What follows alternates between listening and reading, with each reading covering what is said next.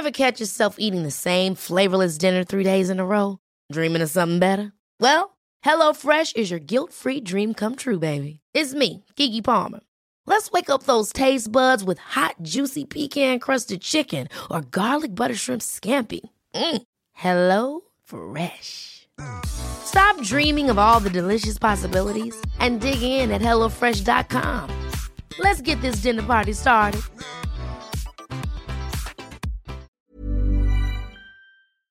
Heraldo Radio. La HCL se comparte, se ve y ahora también se escucha.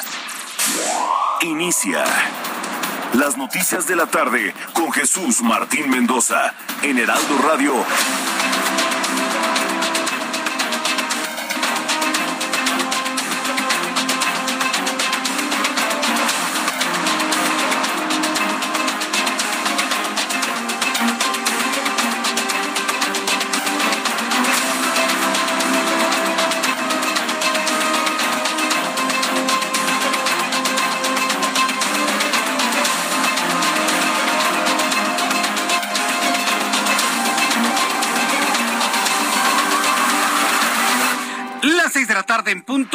Del centro de la República Mexicana. Bienvenidos, muy buenas tardes. Iniciamos el Heraldo Radio de este 9 de mayo del año 2022, víspera del Día de las Madres en toda la República Mexicana. Me da un enorme gusto saludarlo. Gracias por estar con nosotros a esta hora de la tarde aquí en el Heraldo Radio. Súbale el volumen a su radio, a su dispositivo donde usted nos escuche, porque le tengo la información más importante que se ha generado en las últimas horas en México y en el mundo. Bye. En primer lugar, le informo que el Sindicato Nacional de Controladores de Tránsito Aéreo aseguró que ha entregado 30 informes de incidentes aéreos graves en el país. Mire, todo este asunto de las incidencias de posibles accidentes que no han ocurrido, accidentes aéreos en México y de manera concreta en el centro del país, surgieron a raíz de los videos que se conocieron este sábado de un casi choque de dos aeronaves de Volaris.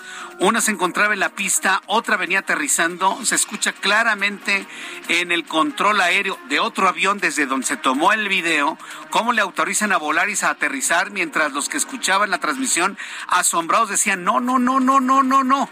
Y en el momento en que el piloto ve, ve que aunque le autorizaron a aterrizar en la 5 izquierda estaba ocupado, tuvo que levantar el vuelo. O sea, levantar el vuelo antes de aterrizar es algo hasta cierto punto común, ocurre de manera frecuente, pero lo que no ocurre es que levantar nuevamente el vuelo antes de aterrizar suceda porque la pista está ocupada. Y de no haberse dado cuenta el piloto, estaríamos hoy hablando de otro tipo de noticia, ¿eh? Estaríamos hablando de otro tipo de noticia. Bueno, pues a raíz de esto, se ha vamos a decirlo de esta manera, le dieron un palazo al avispero, para que se dé usted una idea. Han salido todos los incidentes, renunció Víctor Hernández, el director del CNEAM, que era el individuo que han dicho mantenía en secreto todas esas incidencias, porque la Secretaría de Comunicaciones y Transportes dice que no conocía incidencias, tenía amenazados a los controladores aéreos, amenazas a pilotos, bueno, un desaseo un desaseo increíble que hoy finalmente se ha puesto de manifiesto. Bueno, pues 30 reportes ha entregado el sindicato, reportes graves, de los cuales 10 se han presentado en el Aeropuerto Internacional de la Ciudad de México desde diciembre hasta abril pasados con consecuencias de rediseño del espacio aéreo. ¿Cuál es el rediseño? Pues rediseñar el acercamiento al aeropuerto para darle espacio aéreo al aeropuerto del presidente.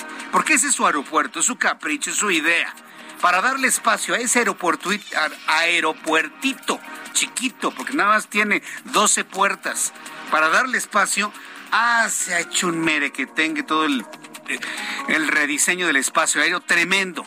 Y a decir del sindicato, ese rediseño para darle espacio al aeropuerto del presidente mexicano es lo que ha causado todos estos problemas en los últimos meses. Así que bueno, pues le voy a tener todos los detalles de ello. Está preocupado López Obrador. Él pidió que se reordene este rediseño del espacio aéreo. Bueno, al ratito lo vamos a platicar todos los detalles y sus opiniones y comentarios los espero a través de Twitter, arroba Jesús Martín MX, y a través de nuestra plataforma de YouTube en el canal Jesús Martín MX. Le informo que han asesinado a otra periodista. Se trata de la periodista Yesenia Molinedo y Sheila Johanna García en el estacionamiento de una tienda de conveniencia Oxo. Esto ocurrió, esto ocurrió en Veracruz. Esta tarde la Fiscalía de Veracruz ha confirmado el asesinato de dos periodistas, Yesenia Molinedo y Sheila Johanna García. Las mataron en el estacionamiento de un Oxo. Pero no pasa nada pero los medios de comunicación somos unos exagerados. No, la, oposición está que le anda a hacer ver mal al gobierno de López Obrador. La culpa es de nosotros. Bueno, Ahí están las explicaciones a todo esto.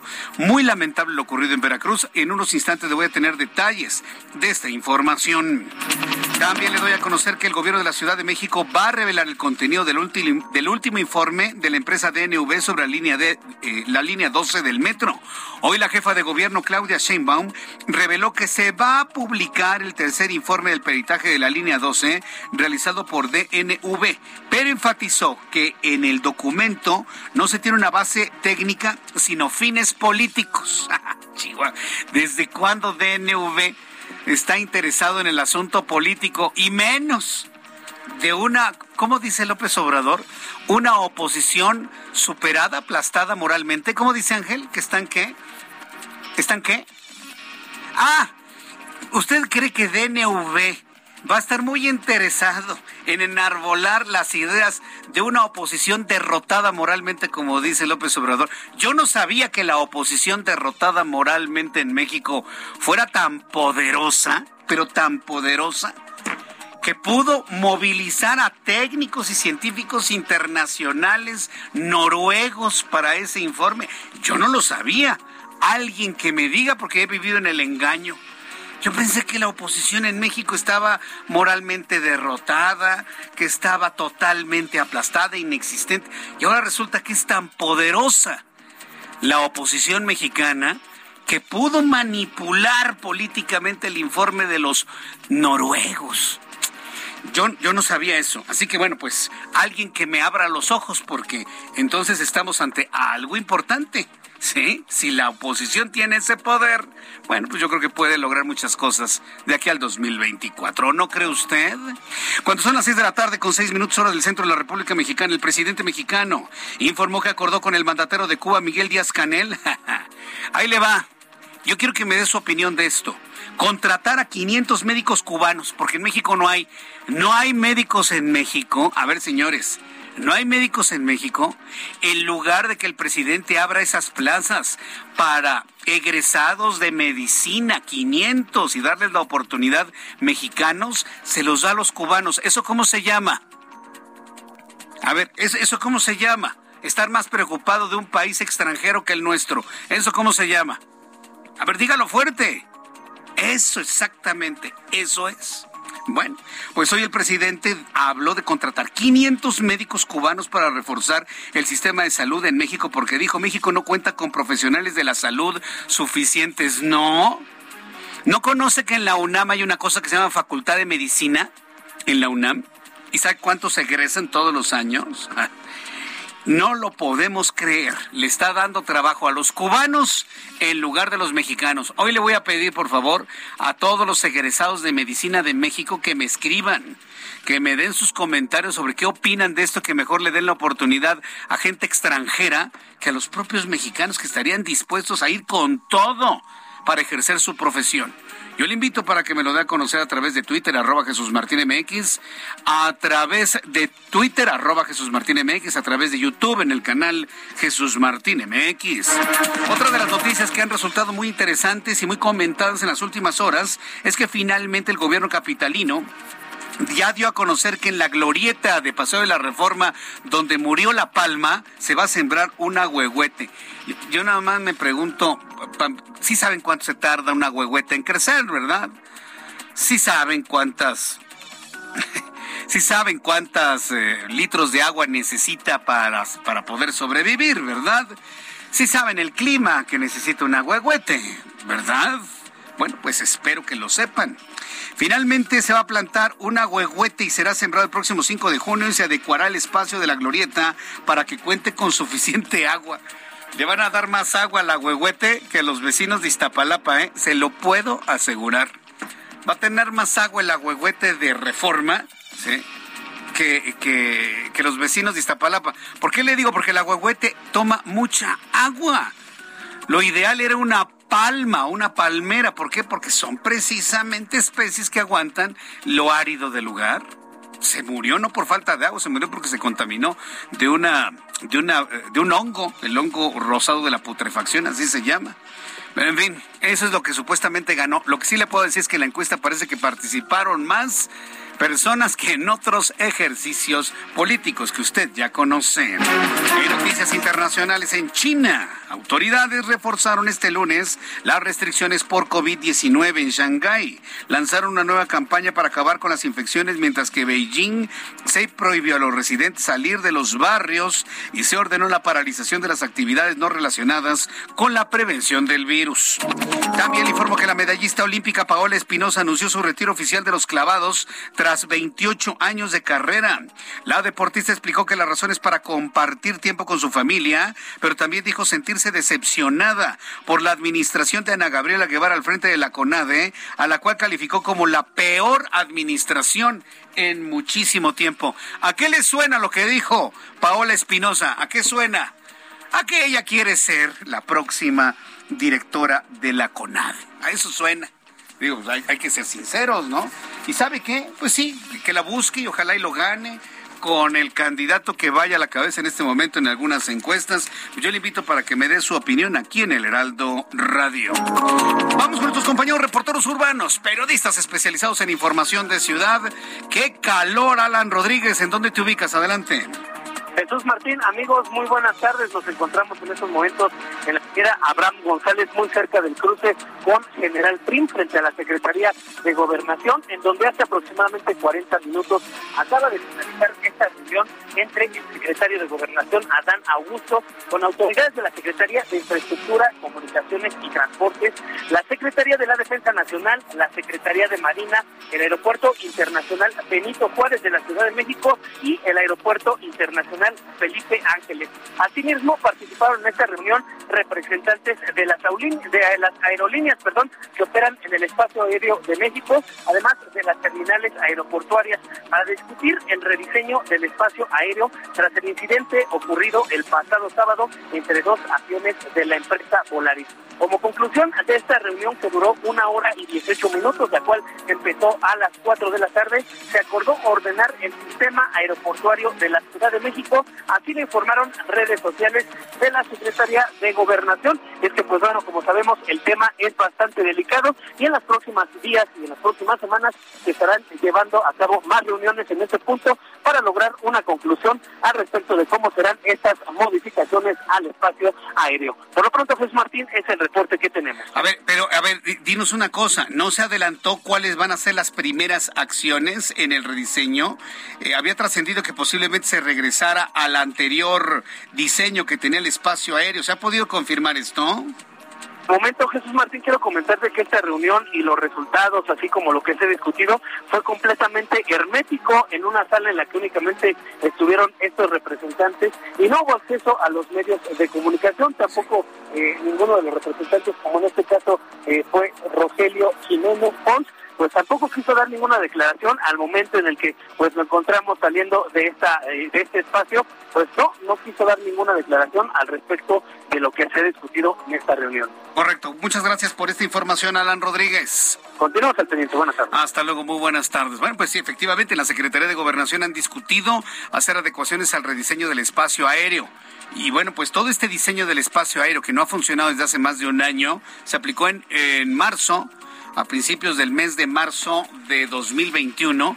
Bueno, pues hay que, decirlo con toda claridad, no funciona absolutamente para... Bueno, han estado llegando los aviones, pero con un esfuerzo verdaderamente tremendo. Ha trascendido que se podría regresar al anterior diseño y alternar junto con el este aeropuerto chiquito, ¿no? Que está ahí en la base militar de Santa Lucía, en la base de, Santa Lucía, ir alternando los pocos despegues que tiene. Tiene seis vuelos, cinco. Hay días que tiene cuatro vuelos. Bueno, pues cuando va a despegar un avión de allá, porque no aterrizan, ¿eh? si despega un avión de allá, bueno, se para la operación en Ciudad de México y bueno, ya, ya terminó, aunque entonces continuamos normal y esa es la idea, eso sería lo ideal. ¿Sí? Alternarlos, se cierra la operación Ciudad de México, aterrizan en Santa Lucía, vuelve a operar, Ciudad de México, ya acabaron tus cuatro vuelos, ok, perfecto, y sigue Ciudad de México. Eso es lo más lógico, eso es lo que se ha planteado en la mesa para evitar este se lo dije así, lo vuelvo a decir, este galimatías en el que se ha convertido todas las rutas de aproximación en la Ciudad de México, que viene uno del norte, ahora del sur, del norte, del sur, del norte, del sur. A ver, patrones de espera. Tiene cinco patrones de espera dando vueltas alrededor de la Ciudad de México. Es bueno, lo hemos platicado con María Larriba, ¿eh? que por cierto María Larriba me dijo que efectivamente lo ocurrido en el aeropuerto no es un incidente grave, ¿eh? que porque no hubo heridos, así lo dice ella, pero que conoce incidentes más graves. Me platicó uno de dos aviones a velocidad crucero que casi se impactan de frente y pasaron a una distancia de 50 metros. Esto sobre Puerto Vallarta, imagínense. Pero bueno, ya, ya tendremos oportunidad de platicar sobre esto. ¿Cuándo son las seis con quince? Mario Miranda, ¿en dónde te ubicas tú, Mario Miranda? Adelante, buenas tardes. ¿Qué tal, Jesús Martín? Buenas tardes. Pues bastante calor aquí en la ciudad. Tenemos información vial de la zona sur poniente. Te comento que la avenida Revolución de la zona de Tacubaya en dirección a San Pedro de los Pinos, Barranca del Muerto, encontraremos carga vehicular. Pasando este punto, la vialidad mejora para los automovilistas que se dirigen al eje 10 sur. Avenida Patriotismo de Miscuac a Benjamín Franklin y a la incorporación al circuito anterior con vialidad aceptable. El eje 7 sur Félix Cobas de Avenida Universidad a Patriotismo con buen avance. El eje 6 sur, 6 sur Tintoretto encontraremos carga vehicular en dirección a la Avenida de los Insurgentes y finalmente el eje 5 sur San Antonio de Patriotismo a Periférico con buen avance. Martín, seguimos pendientes. Muchas gracias por esta información, Mario Miranda. Buenas tardes. Hasta luego, muy buenas tardes. Seis de la tarde con 16 minutos hora del centro de la República Mexicana. Escuche usted el Heraldo Radio. ¿Y tú, sabes cuáles son las alternativas al cigarro? En general existen dos grandes grupos, los vapeadores y los calentadores de tabaco. ¿Y cuál es la diferencia entre ambos? Es muy sencillo. Los vapeadores son unos dispositivos que calientan un líquido que puede o no contener nicotina para después convertirlo en un aerosol. Esta alternativa no contiene tabaco. Por otro lado, existen los calentadores como Aicos, que a diferencia de los vaporizadores, utilizan tabaco real. Estos productos calientan el tabaco en vez de quemarlo, el sabor del tabaco sin humo. Al calentar el tabaco en lugar de quemarlo, se elimina el humo, por lo que Aicos produce menos sustancias tóxicas comparado con los cigarros. La mejor opción siempre será dejar de fumar, pero para aquellos que deciden no hacerlo, existen otras alternativas como Aicos. Conoce más en aicos.com. Muchas gracias a nuestros amigos de Aicos por enviarnos esta, estas uh, estas recomendaciones para las personas que han tomado precisamente esa decisión. Son las seis de la tarde con 17 minutos, hora del centro de la República Mexicana. Fíjese que estoy revisando que hoy 9 de mayo, hoy estamos en la víspera del Día de las Madres, un día como hoy 9 de mayo, pero de 1994, Nelson Mandela es investido como el primer presidente negro de Sudáfrica, 1994. Mire, para 1998, según estos datos, se celebra la cuadragésima eh, tercera edición de Eurovisión en Birmingham. ¿Por qué es importante esa Eurovisión? Porque por primera vez una mujer transexual, Dana Internacional, consigue vencer con la canción Diva. Y eso evidentemente para 1998 bueno, fue la locura, las críticas, las defensas allá en Europa de todo tipo.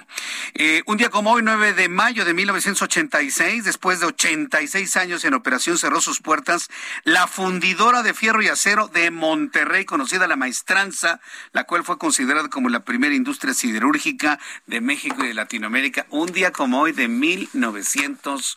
86. Vamos a revisar las condiciones meteorológicas para las próximas horas.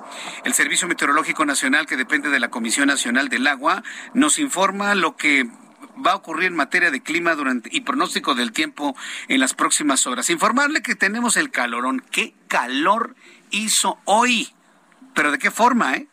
El Servicio Meteorológico Nacional, que depende de la Comisión Nacional del Agua, informa lo que tenemos sobre nosotros en todo el país. Una línea seca, y vaya que si lo sabemos, una línea seca, canales de baja presión, corrientes en chorro polar y subtropical, sistema anticiclónico en niveles medios de la atmósfera.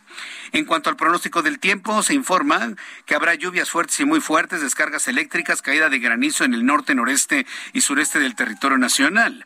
Durante esta noche y madrugada, una línea seca en el norte de México en interacción con la corriente en chorro subtropical va a ocasionar rachas de viento de hasta 70 kilómetros por hora.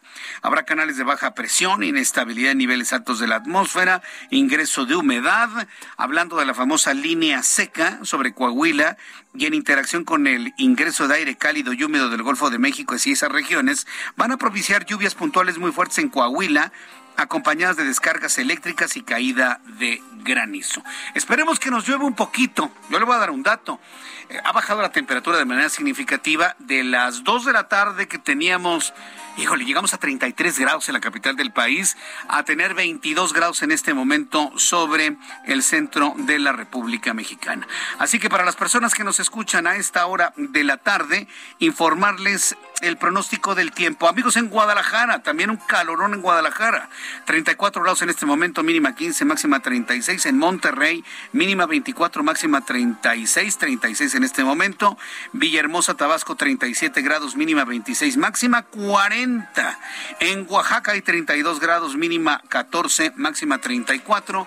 Y aquí en la capital de la República habíamos tenido 33 grados. La temperatura en este momento está en 28, elige 21, no, 28. La mínima 16 y la máxima para mañana 33 grados Celsius.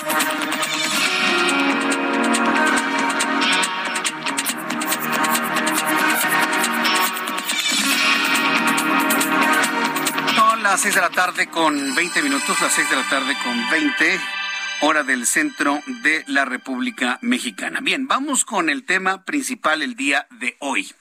Luego de los videos que se hicieron muy populares en las redes sociales, hay que decirlo, las redes sociales en esta ocasión han, pues, han abierto una caja de Pandora, ¿eh? Una caja de Pandora que, vaya, si bien, por ejemplo, Víctor Hernández, el director del CNEAM, no renunció de manera concreta por el video que se dio a conocer el sábado, sino lo hizo desde antes, sobre todo por la presión de las quejas de los pilotos internacionales. Sí, porque un piloto internacional, a él no le importa lo que sucede en México. A él lo que le importa es estar bien con su aerolínea y estar bien con sus pasajeros. A él no le importa poco si en México hay comunistas, hay socialistas, hay ultraderechistas. Eso no le importa a los pilotos internacionales. A él le importan las seguridades que dé el país para poder aterrizar en algún aeropuerto internacional. Y ante los graves problemas en las rutas de aproximación al Aeropuerto Internacional de la Ciudad de México, se emitió el documento que conocimos la semana pasada. Esa presión hizo que Víctor Hernández renunciara, además de las grandes presiones que había por parte sindicato, trabajadores, controladores, que hablaban de problemas, vaya, hasta de abusos sexuales. ¿Sabe quién me dijo esto? María Larriba. Hasta acosos sexuales dentro del CENEAM con Víctor Hernández. Ya no aguantó la presión. Mire, se haya ido o lo hayan ido, se haya ido o lo hayan ido, a decir de los controladores aéreos ha sido la mejor noticia que puede ocurrir. Sin embargo, el Sindicato Nacional de Controladores de Tránsito Aéreo, SINACTA, afirma que ha entregado 30 reportes de incidentes aéreos graves en el país, de los cuales 10 han ocurrido en el Aeropuerto Internacional de la Ciudad de México. Mire, ¿qué interés hay en mentir en este asunto si estamos hablando de vidas humanas? Porque la Secretaría de Comunicaciones dice, no, no, nosotros no tenemos conocimiento de nada. Estuvimos buscando al señor Arganis. No, no va a dar entrevistas al señor Arganis. En lugar de que salgan a medios de comunicación a explicar a los usuarios de aviación en México, como las avestruces, ¿no? Meten la cabeza en la tierra no, no, no, no va a salir. Qué lástima, señor Arganis. Qué lástima, ¿eh? Bueno, pues desde, desde diciembre del año pasado hasta abril, consecuencia del rediseño del espacio aéreo, se han dado estos incidentes. Vamos a escuchar lo que dijo Alfredo Covarrubias, quien es el secretario general de este sindicato. Discrepancia ahí cuando la Secretaría dice que hay solo un reporte este, oficial reconocido. Y es que si leemos también su boletín, ellos se refieren a reportes de, de cercanía con el terreno. sí, es el, al que se refieren que tienen uno, solo uno reportado y es que pues los pilotos generalmente hacen los reportes a la línea aérea y esperan que la línea aérea los haga la autoridad. Entonces, eh, en la reunión que, se tuvo recientemente, se, comprometieron a que esos reportes los van a llegar directamente a la Secretaría para que haya un mejor control. En, relación a los eh, incidentes que hemos reportado nosotros, ya eh, nos han acusado recibo de, muchos de ellos. Aquí tengo una relación de algunos.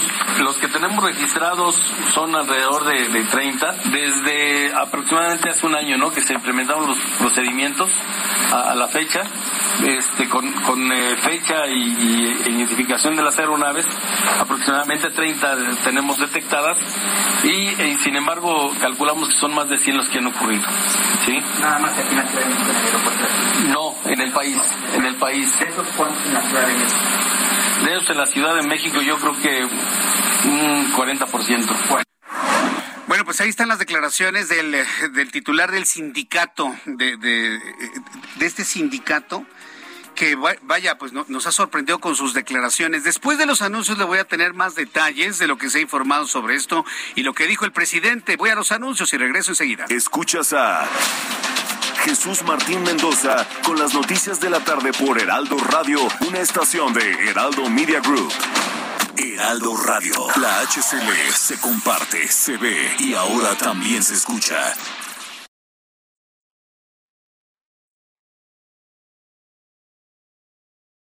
Heraldo Radio. La HCL se comparte, se ve y ahora también se escucha. Escucha las noticias de la tarde con Jesús Martín Mendoza. Regresamos. Emprendedores, empresarios e inversionistas, todos reunidos en un mismo lugar. La Feria Internacional de Franquicias, este 9, 10 y 11 de junio en el World Trade Center de la Ciudad de México. Las franquicias más exitosas del mercado. Regístrate en www.fif.com.mx.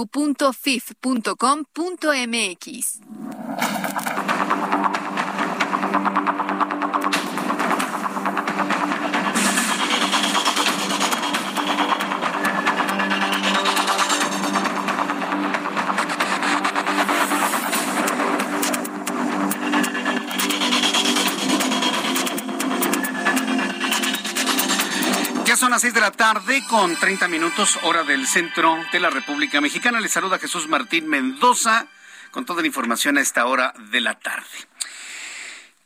Entonces le decía que finalmente ya renunció, ya renunció Víctor Hernández, el director del CNEAM. Aquí la pregunta es, ¿es suficiente su renuncia, que se separe del cargo? ¿O hay que fincarle responsabilidades? Yo soy de la idea de que hay que tenerle y fincarle responsabilidades a este hombre. Afortunadamente las cosas están sucediendo sin que haya ocurrido un accidente. Pero en otra línea del tiempo, ¿sí? para los que conocen la, la, la, hipótesis de las supercuerdas, ya, ya, algún día lo platicaremos, en otra línea del tiempo estos dos aviones chocaron. ¿eh? Afortunadamente no pasó a mayores, afortunadamente.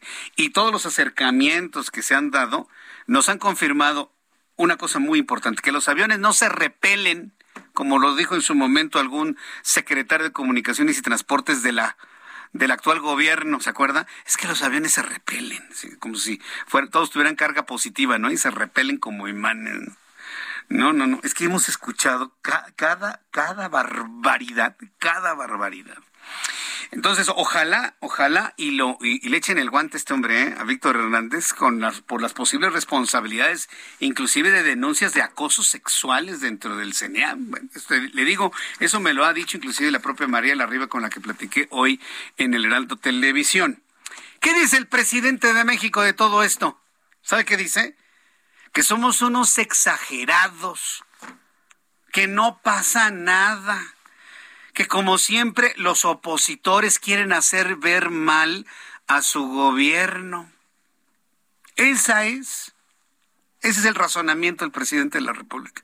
En lugar de que diga, no, si esto es preocupante, vamos a hacer algo, que finalmente sí lo hizo, ordenó una reunión para investigar el, el incidente en el aeropuerto y esta reunión para el rediseño del espacio aéreo. Está preocupado el presidente, pero no dejó pasar darle un llegue a los opositores, porque ahora resulta que los opositores tienen la culpa. que porque están magnificando el caso. ¿Cómo diría la señora de las mentiras de los miércoles? No es falso, pero se exagera, ¿no? Nos va a salir con esa cosa el próximo miércoles. Así que la niña de las mentiras, miren, que, que, ni aparezca hablando de esto porque ya sabemos lo que va a decir, que no es falso, pero se exagera. El presidente mexicano esta mañana aseguró que el problema del tráfico aéreo no se debe a la operación del aeródromo, bueno, del aeropuertito que está ahí en Santa Lucía. Bueno, él le llama Aeropuerto Internacional Felipe Ángeles. En cambio mencionó que son ataques con afán de que le vaya mal. Hágame usted el favor. La razón de todo esto es la intención de los millones de opositores que somos en México. Sí, sí, me incluyo, yo no tengo ninguna vergüenza de ubicarme exactamente donde estoy. Mal haría alguien que está de un lado y dice que está en el otro. Eso sí, para que cuídese usted de esos, ¿eh? Cuídese de esos. Bueno, la culpa es de todos los opositores que existimos en el país. Esa es la culpa, ¿no? Que todos queremos que le vaya mal. Además, el presidente, como le digo, anunció la reunión en Secretaría de Gobernación, reunión que terminó hace unos instantes. Vamos a entrar en comunicación con Misael Zavala, reportero del Heraldo Media Group, quien nos tiene más detalles de lo que dijo hoy el presidente de México sobre este incidente peligrosísimo ocurrido el día del el sábado pasado. Adelante, Misael, gusto en saludarte. Jesús Martín, gusto en saludarte, también saludo a la auditora. Efectivamente, pues como bien lo comentas, después de que este fin de semana ocurrió este incidente en el que la falta de comunicación casi provoca la colisión entre dos aviones de la empresa Volaris, pues el presidente Andrés Manuel López Obrador aseguró que no hay peligro en la, en la operación y vuelos en el aeropuerto internacional de la Ciudad de México, puesto que el incidente del fin de semana pues lo minimizó el presidente y dijo que fue un error que ya se está investigando sostuvo que no hay peligro y que incluso es responsable él y todo el personal de la aviación, eh, pues la calificó como una agente profesional y buena que no desea una desgracia. En la conferencia de prensa matutina, López Obrador sostuvo que pues ya eh, giró instrucciones para que se dé esta reunión que pues como bien lo comentas acaba de terminar hace unos momentos eh, y que la Secretaría de Gobernación estaría atendiendo este tema. Pero ¿qué te parece Jesús Martín si vamos a escuchar cómo lo dijo el presidente López Obrador? Eh, hay una reunión en gobernación este, para ordenar lo del espacio aéreo. Este eh, incidente, afortunadamente, no pasó a mayores, fue aquí, en el aeropuerto de la ciudad. Todo cuestiona. Aunque caiga en el ridículo. ¿Qué tiene que ver el nuevo aeropuerto? O sea, eh, es un afán, pues, de que nos vaya mal.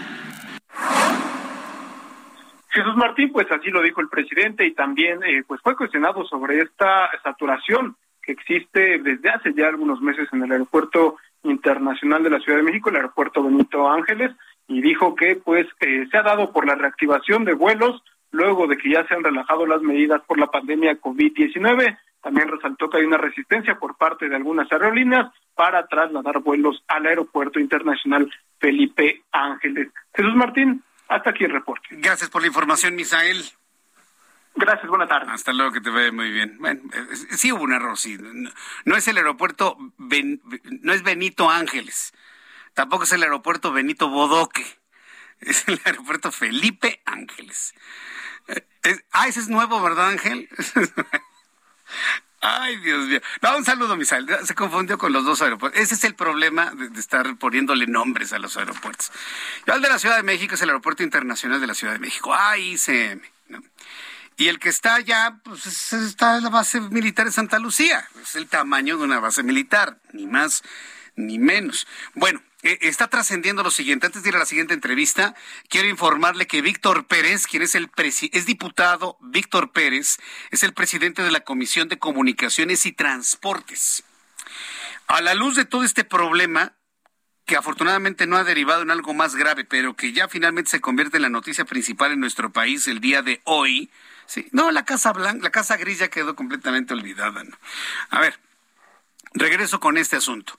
El diputado Víctor Pérez, presidente de la Comisión de Comunicaciones y Transportes, está pidiendo a través de un documento que seguramente varios diputados están ya apoyando, le está solicitando a Jorge Arganis, secretario de Comunicaciones y Transportes, y con fundamentación técnica, la detención inmediata de las operaciones del aeropuerto construido en Santa Lucía hasta en tanto no se garantice la seguridad de los usuarios. ¿Qué le parece a usted la petición? A mí me parece muy lógica. Hasta en tanto no se garantice la seguridad aeronáutica sobre el centro del país, están solicitando que detenga operaciones el aeropuerto que le llaman Felipe Ángeles, que está construido ahí en la base militar de Santa Lucía. Eh, eh, tengo en mis manos y está trascendiendo ya en medios de comunicación el documento dirigido al ingeniero Jorge Arganis Díaz Leal, firmado precisamente por el diputado Víctor Manuel Pérez Díaz, presidente de la Comisión de Comunicaciones y Transportes. Hasta el momento no hay una respuesta por parte de la Secretaría de Comunicaciones y Transporte. De ese tamaño está la situación. Fernando Gómez Suárez es analista en temas aeronáuticos a quien yo le agradezco mucho que me haya tomado la llamada telefónica a esta hora de la tarde. Estimado Fernando Gómez Suárez, bienvenido, muy buenas tardes. Al contrario, Jesús Martínez, un honor, un placer estar contigo acompañándote esta tarde. Muchísimas gracias. Muchos elementos que se han dado a conocer. Ya está esta petición para que se detenga la operación del Felipe Ángeles. Quiero empezar por ahí. Hoy el presidente descartó que su aeropuerto, porque es de él, porque finalmente lo mandó a hacer, eh, sea el responsable de todo este incremento significativo de incidencias en la aproximación al Aeropuerto Internacional de la Ciudad de México. ¿Así lo cree usted, Fernando Gómez Suárez, o sí hay una participación de abrirle espacio a este aeropuerto subutilizado, que no tiene más posibilidad, en lo que ahora pues significan estos riesgos que hemos conocido, Fernando? Bueno, es un anuncio pues un poco alarmante lo que hace el diputado tendría que pasar por comisiones y todo este procedimiento legislativo, pero suena interesante. Eh, de alguna forma podría suspenderse las operaciones. Sí, no pasaría nada por el número de operaciones que tiene al día, tiene 12 operaciones por el momento. ¿Valdría la pena? Sí, por la seguridad, no nada más de los usuarios, también de la población en general, de atender estas alertas que se han emitido en los últimos meses pero no deriva, hay que ser también claros, no deriva de este reordenamiento en el espacio aéreo mexicano, metropolitano. No deriva, no es a causa de la IFA que sucedan estos incidentes. Sí se han registrado estos incidentes, eh, pero eh, obviamente ha sido también como parte de un esfuerzo que están haciendo para tratar de acomodar ciertas operaciones en el futuro, una vez que el AIFA o el Felipe Ángeles eh, tenga mayor actividad operacional. ¿Qué quiero decir con esto? Que eh, en algún momento el aeropuerto tendrá niveles de ocupación importantes, debió de haberlo hecho desde el principio, pero mientras tanto no hay eh, movimientos importantes en el AIFA. Ahora, ¿Qué pasaría si, eh, se analizaran estos incidentes, puesto que la autoridad misma también ha desdeñado estos al menos 17 incidentes documentados eh, en los medios y en redes sociales? Han habido, eh, la autoridad reconoce uno solamente y tras este incidente del sábado pasado, que no ocurre por el reordenamiento del espacio, sino por un problema eh, de control, de coordinación en tierra, eh, pues viene a derramar el, eh, viene siendo la gota que derrama el vaso, luego de que la IFALPA, que es un organismo internacional que aglutina a los controladores aéreos en el mundo, determinara señalar en un boletín abierto de la semana pasada que había riesgos y la autoridad hoy también lo reconoce que hay un desorden en el sector aéreo. Valdría la pena parar un rato y analizar en todos los sectores, turismo, comunicaciones y todas las autoridades involucradas, creo que sí. Pero habría que ver, porque no basta con la renuncia o remoción y ya sustitución del nuevo titular de CNEAM. Habría que ver qué es lo que está pasando y qué es lo que hace falta para detonar y reactivar y le vaya bien al país con los demás aeropuertos que están también ahí eh, subutilizados. Toluca, Puebla, Felipe Ángeles y el ICM que está saturado, ¿no? Sí, pero aquí hay una gran diferencia. O sea, los otros aeropuertos subutilizados, el de Toluca principalmente, que ya hemos analizado aquí, que no le conviene a ninguna aerolínea por los problemas de altura, consumo de combustible, hay, hay muchas razones técnicas, pero aún así fue un aeropuerto que se construyó eh, completamente pensado, diseñado, está autorizado. Igual el Aeropuerto Internacional de Cuernavaca prácticamente ni existe, pero fue una, es un aeropuerto autorizado, este, bien planeado el que tenemos ahí en la base militar de Santa Lucía es un mero capricho, ¿eh? un mero capricho para hacerle pasar un mal rato a quienes invirtieron en el nuevo aeropuerto internacional de la Ciudad de México. O sea, e-, ese aeropuerto nace por un capricho de una persona para desquitarse de inversionistas, empresarios y políticos del pasado.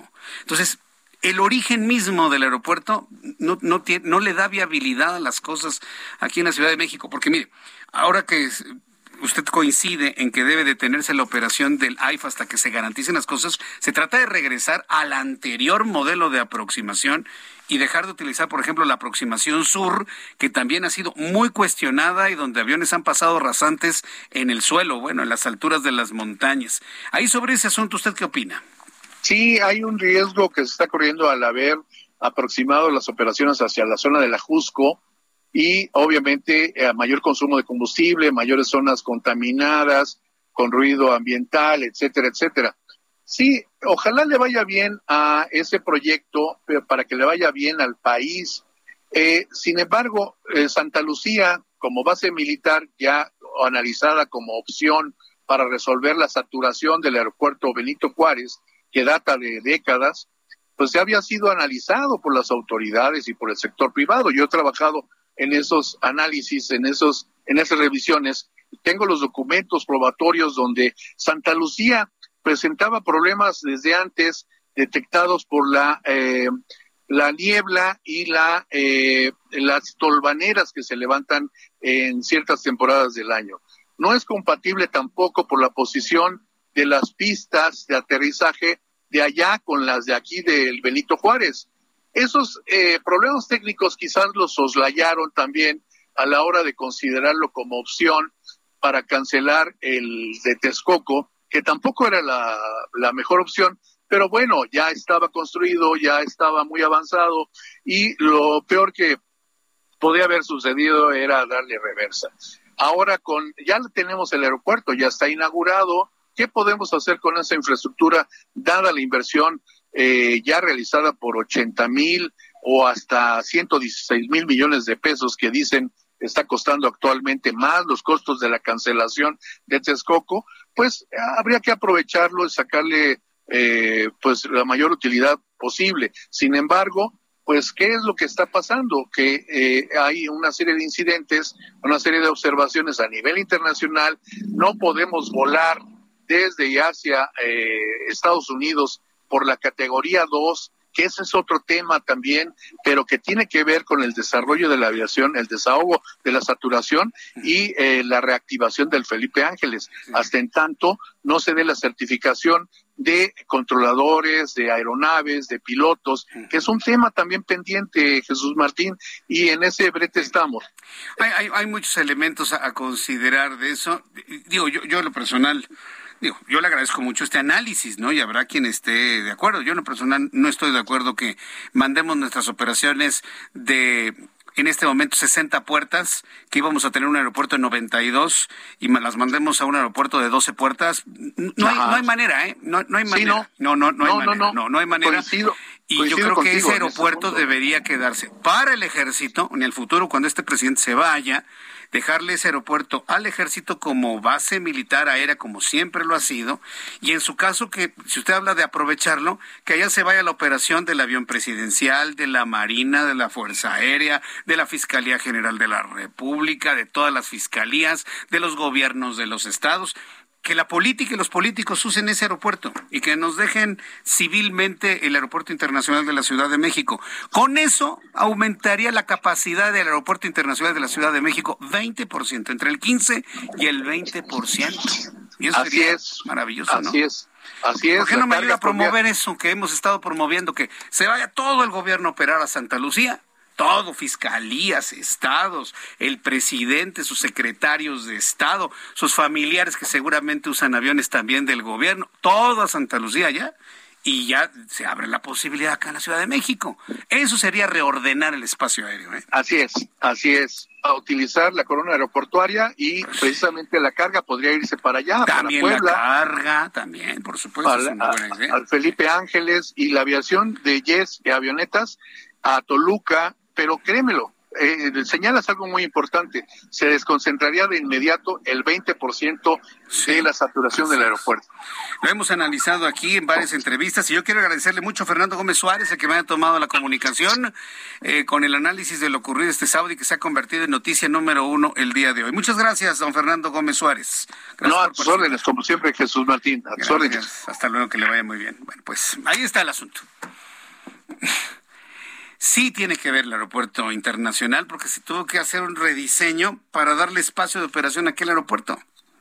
Entonces, hay en este momento, y, lo, y coincide nuestro invitado del día de hoy, ante la posibilidad de que detenga operaciones el aeropuerto de la base militar de Santa Lucía, ¿sí? que detengan en este momento sus operaciones hasta que se revise el rediseño, regresar al diseño anterior, dejar de utilizar la aproximación sur y ya nuevamente en ese punto volver a hacer un análisis, inclusive apoyados con especialistas aeronáuticos internacionales, volver a hacer el análisis de qué manera podemos dar más seguridad a la gente.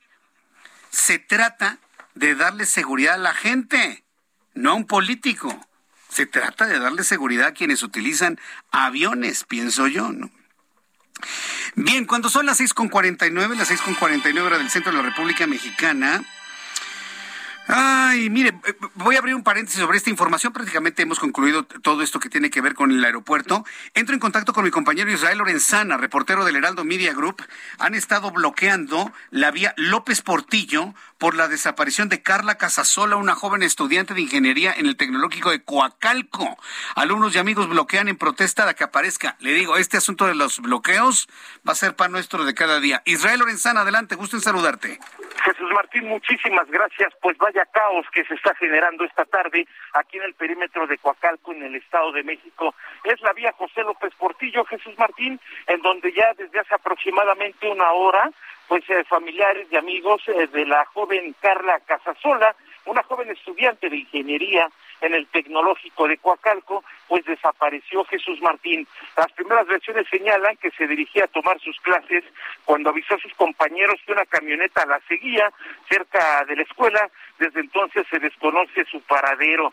Pues en estos momentos los alumnos están bloqueando la vía José López Portillo, esto muy cerca del eje 8 y también, por supuesto, del Boulevard Villa de Coacalco. Además, bueno, pues los alumnos Jesús Martín han denunciado la presencia de sujetos extraños cerca de esta escuela del Tecnológico de Coacalco y bueno, pues han organizado para comenzar a buscarla y señalan que no van a retirar este bloqueo hasta que no aparezca su compañera. Ya las autoridades intentan dialogar con los alumnos de este plantel, la circulación lamentablemente está totalmente desquiciada, Jesús Martín, no está funcionando la línea del Mexibus, esto también por supuesto trae muchos contratiempos, hay muy pocas alternativas para nuestros amigos automovilistas, hay que recomendarles que utilicen el circuito mexiquense, este que atraviesa desde Catepec hasta la zona de Tintitlán puede ser una buena alternativa para evitarse los contratiempos que te estoy relatando. Pues Jesús Martín, la información que te tengo. Muchas gracias por la información, Israel. Oye, este, ¿cu- ¿cuántas personas están bloqueando? Porque parece que esa va a ser la tónica ahora, ¿no? Este, bloquear para que las autoridades verdaderamente busquen a las personas desaparecidas, Israel. Son aproximadamente unos 100 jóvenes de esta escuela tecnológico de Coacalco quienes están bloqueando, están lanzando algunas consignas, tienen pancartas, Jesús Martín, y efectivamente, aparentemente es la única forma en que las autoridades pueden voltear a ver las necesidades de estos manifestantes, Jesús Martín. Correcto, pues Israel, muchísimas gracias por la información. Seguimos al pendiente, buenas tardes. Seguimos atentos con toda la información aquí en el Heraldo Radio. Son las 6.52. Las 6 de la tarde con 52 minutos, hora del centro de la República Mexicana. Bueno, pues vamos a continuar con, eh, con las noticias que tenemos en este momento. No, no te oigo ahorita, Ángel, ¿eh? está completamente muerto esto. Bueno, este, voy con la nota número 19. Vamos con el tema de Claudia Sheinbaum y lo que tiene que ver con la línea 12 del metro. Entonces, eh, a ver si me ayudas a revisarlo, ¿no? Por favor. Bueno, pues el gobierno de la Ciudad de México, quien está liderado, usted lo sabe, por Claudia Sheinbaum, informó que se dará a conocer el tercer peritaje de la empresa DNV sobre el colapso de la línea 12. Mire qué interesante el asunto. Yo creo que evidentemente muy este metida precisamente y preocupada por todas las reacciones que ha causado sus críticas hacia la DNO, la misma empresa que ella contrató, bueno, pues ha accedido, ¿sí? a que conozcamos a que conozcamos el contenido del informe 3 para evitarlos y me parece que ha sido una buena decisión de Claudia Sheinbaum. Después de los mensajes le voy a presentar el informe de mi compañera este Cintia Stettin. Pero bueno, le, voy yo adelantando un poco de esta información. Desde mi punto de vista creo que fue una muy buena decisión de la jefa de gobierno una decisión inclusive le puedo decir que valiente desde el punto de vista de que pues vamos a conocer pues seguramente un peritaje que no le es favorable a la jefa de gobierno pero qué bueno que lo hace para que así nos quitemos de filtraciones y que mire aquí yo vi un pedacito y aquí me pasaron otro pedacito y aquí está otro pedacito y resulta que este pedacito le alteraron aquí y resulta que el video no era y resulta que el informe no era. Para evitarnos ese tipo de cosas, me parece que es muy atinado que el propio gobierno dé a conocer el informe. Aunque la propia jefa de gobierno aseguró que ese informe noruego tiene sesgos y fines políticos, por lo que está tranquila y segura de lo que ha hecho, dijo la jefa de gobierno.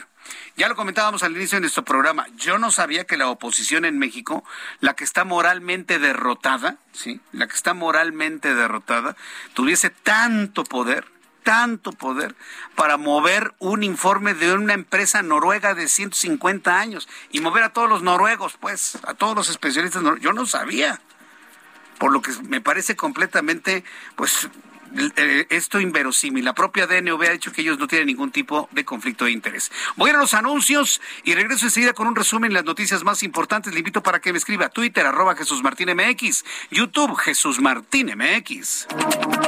Escuchas a Jesús Martín Mendoza con las noticias de la tarde por Heraldo Radio, una estación de Heraldo Media Group.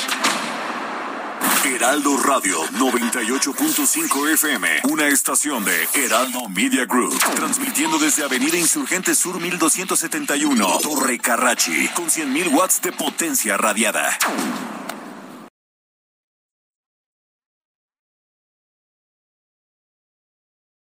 Heraldo Radio. Escucha las noticias de la tarde con Jesús Martín Mendoza. Regresamos.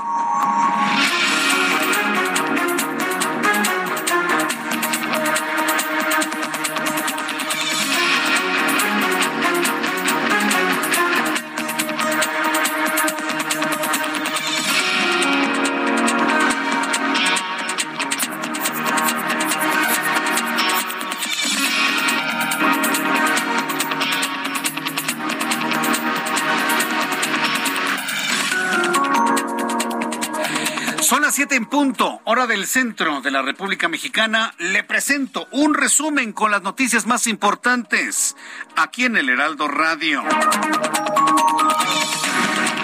Primer lugar, le informo que el Sindicato Nacional de Controladores de Tránsito Aéreo aseguró que ha entregado 30 informes de incidentes aéreos graves en el país, de los cuales 10 se han presentado en el Aeropuerto Internacional de la Ciudad de México.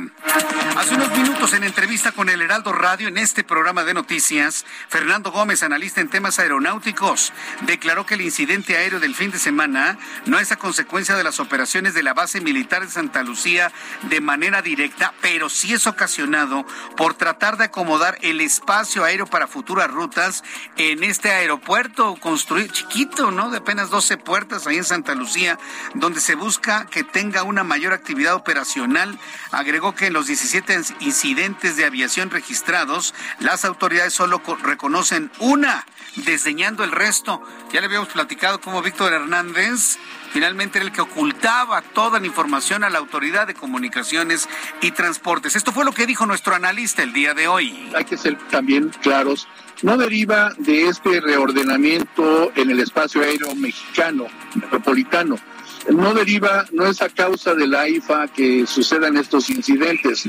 Sí se han registrado estos incidentes, eh, pero eh, obviamente ha sido también como parte de un esfuerzo que están haciendo para tratar de acomodar ciertas operaciones en el futuro, una vez que el AIFA o el Felipe Ángeles eh, tenga mayor actividad operacional. Debió de haberlo hecho desde el principio, que la autoridad misma también ha desdeñado estos al menos 17 incidentes documentados. La autoridad reconoce uno solamente. Comentó Fernando Gómez. Le informo que pobladores de San Juan Ixguatepec mantienen el bloqueo a la autopista México-Pachuca a la altura de la estación Río de los Remedios del Mexibús en Tlanepantla, Estado de México.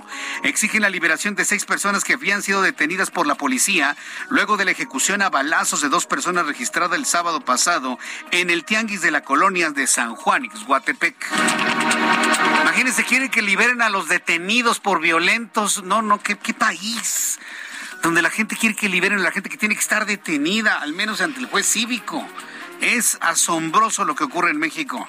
La Fiscalía General de Ecuador reveló que un enfrentamiento entre bandas rivales vinculadas con el crimen organizado en la cárcel Bellavista dejó como saldo 43 muertos y 13 heridos de gravedad. Elementos policíacos retomaron el control de la prisión donde confiscaron a los reos armas de fuego, granadas y armas punzocortantes.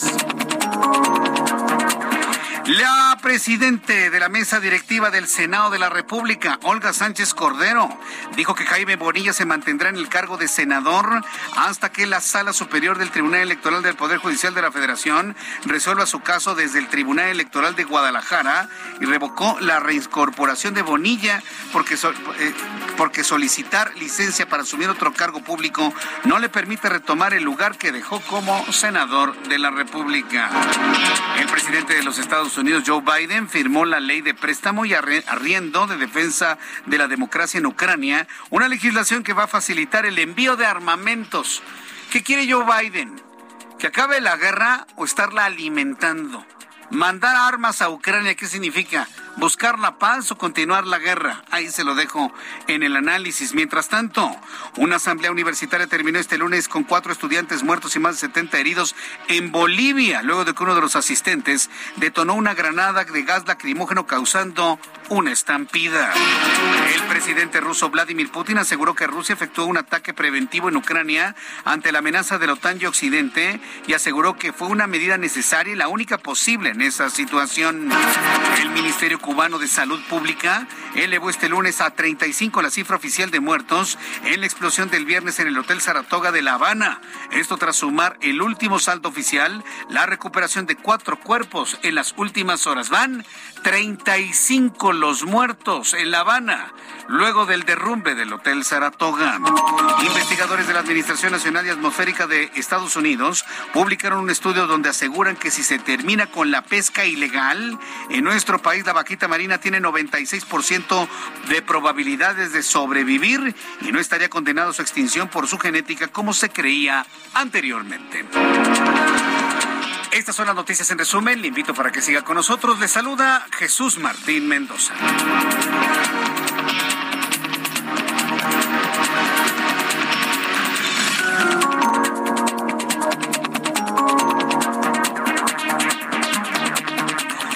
Ya son las 7.56. Vamos con nuestros compañeros reporteros urbanos. Las 7.5 quise decir. ¿eh? Vamos con mi compañero reportero Alan Rodríguez, que nos tiene más información de la vialidad. Adelante, Alan. ¿En dónde te ubicamos a esta hora?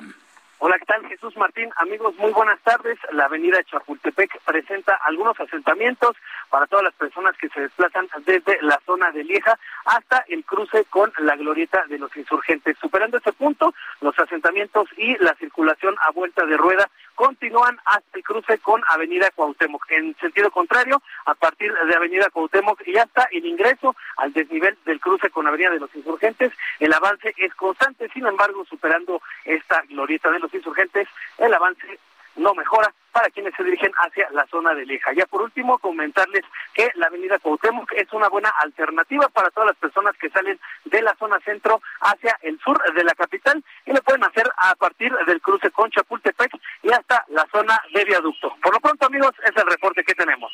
Muchas gracias por esta información, Alan. Continuamos al pendiente. Buenas tardes. Hasta luego, que te vaya muy bien. Vamos con nuestro compañero Mario Miranda. Adelante, Mario. ¿Qué tal Jesús Martín? Buenas tardes. Pues nos encontramos sobre el Paseo de la Reforma, donde en estos momentos se lleva a cabo una marcha por, para exigir justicia por los periodistas asesinados en este país. Son aproximadamente 100 personas, la mayoría son periodistas de varios estados de la República, así como la Ciudad de México, los cuales realizaron un mitin en el Ángel de la Independencia, en donde piden justicia por los asesinatos, para después marcharon sobre el Paseo de la Reforma, para posteriormente llegar a la Secretaría de Gobernación, donde pues esperan ser recibidos por el secretario Alejandro Encinas, el subsecretario de los Derechos Humanos, para que escuche pues sus peticiones este pues por, los asesinatos a tantos periodistas Jesús Martín. En estos momentos pues ya están a punto de llegar, están en una cuadra aquí sobre Abraham González, a una cuadra de llegar aquí a la Secretaría de Gobernación, donde nos encontramos para ver qué es lo que llevan a cabo estos periodistas. Bueno, muchas gracias por la información, Mario. Seguimos pendientes, Jesús Martín. Buenas tardes. Hasta luego, que te vea muy bien. Bueno, son las siete con nueve, siete con nueve hora del centro de la República Mexicana. A ver, regresamos al tema. Eh, al tema de Claudia Sheinbaum, jefa de gobierno de la Ciudad de México, y el tercer informe de la, de la empresa DNB, que, cuyo tercer informe no ha sido del agrado de la jefa de gobierno y asegura que hay tintes e intereses políticos. Vuelvo a decirlo, yo no sabía que la oposición moralmente derrotada tuviese ese gran poder para influir en una empresa como DNB. ¿eh? Son noruegos, una empresa de 150 años. ¿Qué le va a importar, no? Apoyar o no apoyar un partido político o varios partidos políticos de un país chiquito como México a los ojos de los noruegos. Ah, esa es finalmente la razón. Lo que me parece muy atinado de la jefa de gobierno es que sea ella misma y el gobierno de manera oficial quien den a conocer el documento. Eso nos soluciona una gran cantidad de problemas. El problema del, de la filtración. Porque las filtraciones nunca sabe usted si están completas, si están mochas, si están alteradas, si son verdad, si son mentiras, si tienen intención o tienen intención. Una vez que de manera oficial el gobierno da a conocer el tercer y último informe de DNB, pues echa por tierra todas las filtraciones. Eso desde mi punto de vista me parece que es un acierto. Ahora, ¿qué hay en el contenido? ¿Y qué es lo que dice la jefa de gobierno en el sentido de que ella se siente tranquila porque hizo lo que tenía que hacer?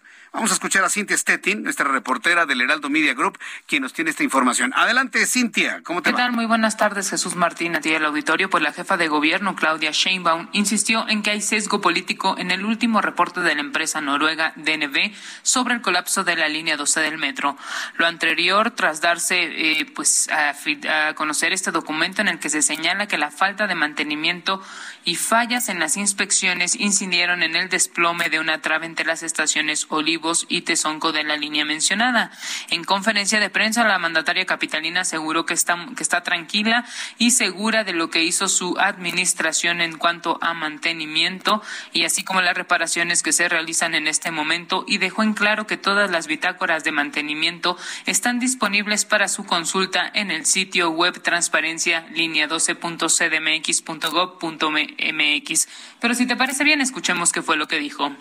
Apareció un abogado del que hemos hablado que tiene un conflicto de interés porque ha litigado en contra del presidente de la República. Ese es el primer tema. El segundo tema es que la empresa se había negado siempre a hablar sobre los reportes. Y casualmente, cuando ahora se cumple un año de la tragedia, una senadora del PAN, Xochil Gálvez, sale una noche a hablar del tercer reporte de DNB. Y al otro día sale un comunicado de la empresa DNB, cuando nunca antes habían sacado comunicados.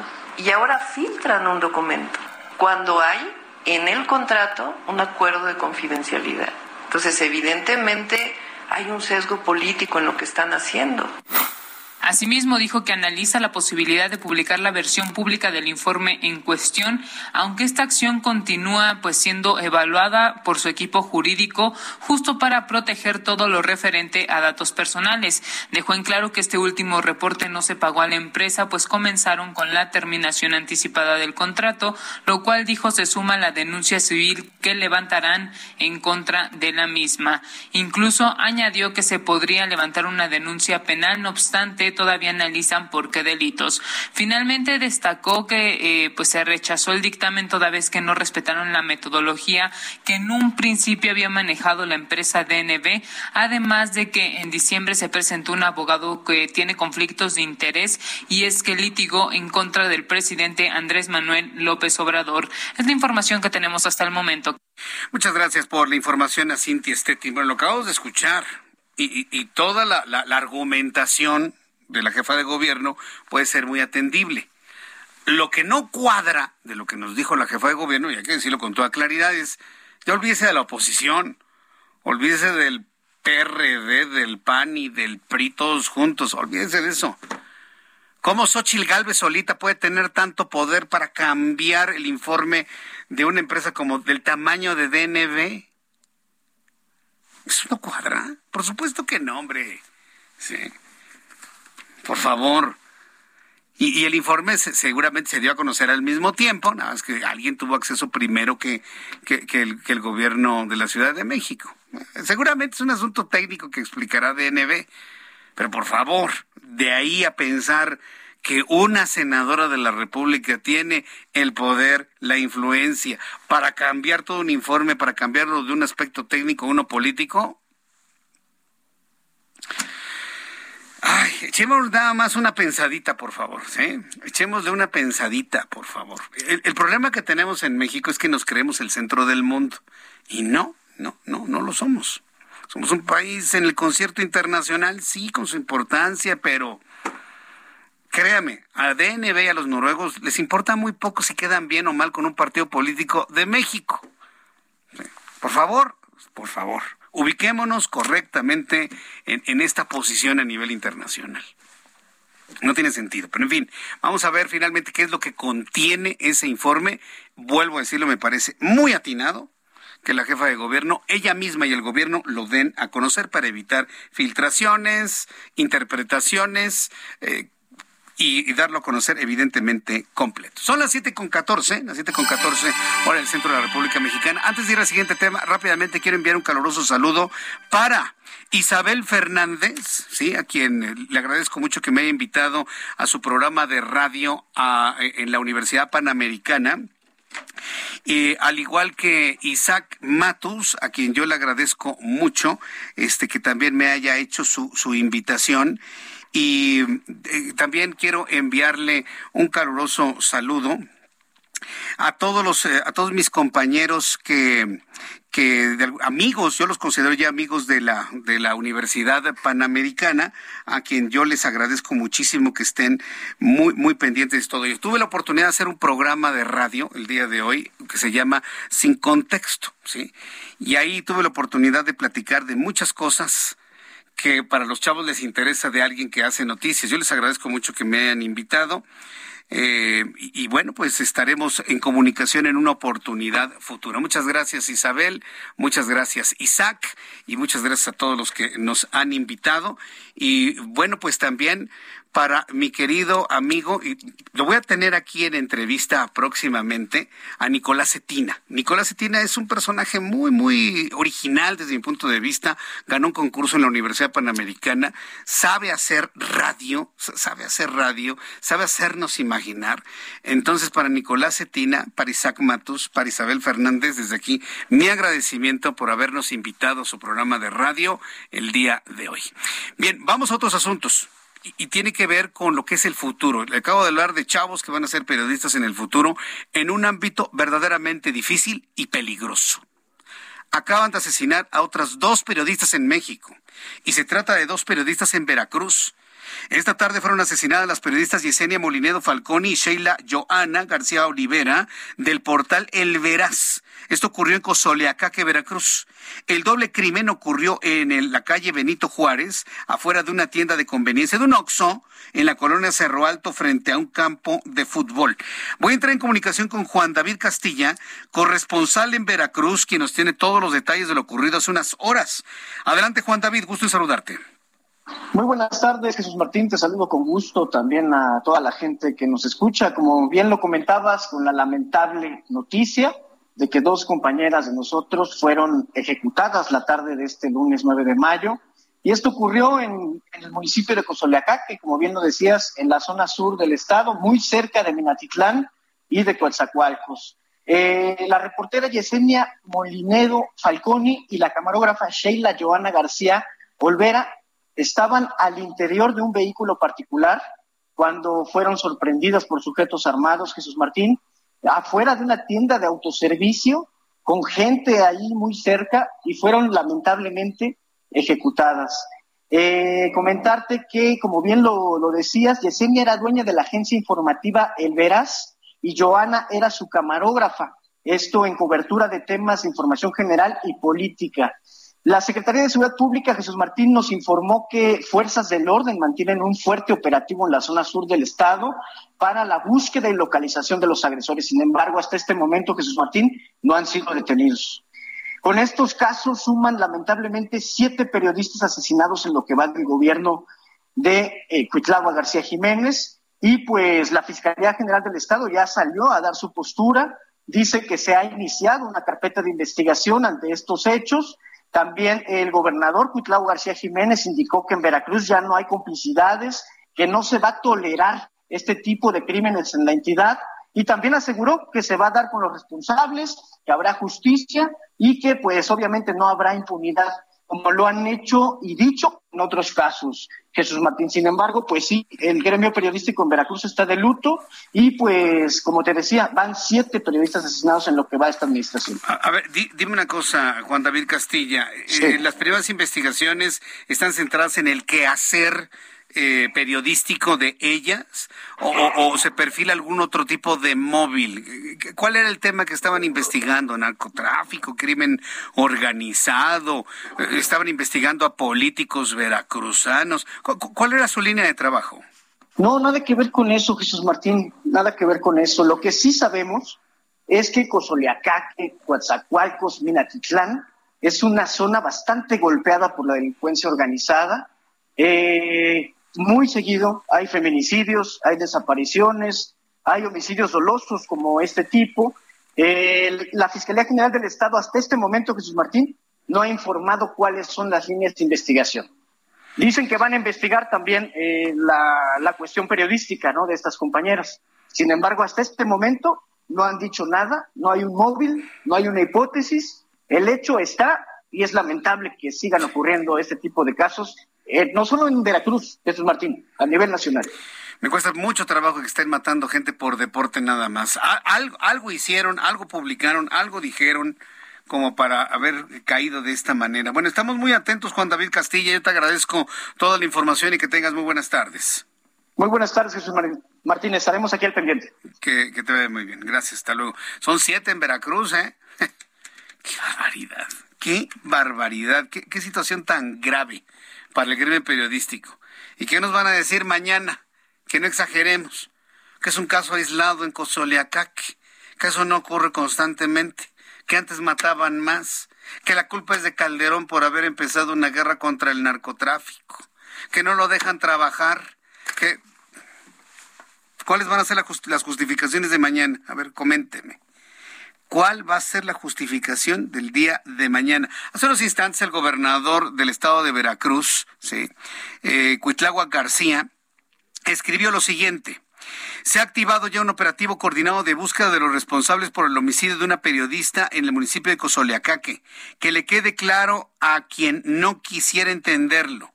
En Veracruz ya no hay ni complicidades ni se tolerará estas agresiones cualquiera, está escribiendo el gobernador de Veracruz. En su cuenta de Twitter a manera de hilo, escribe.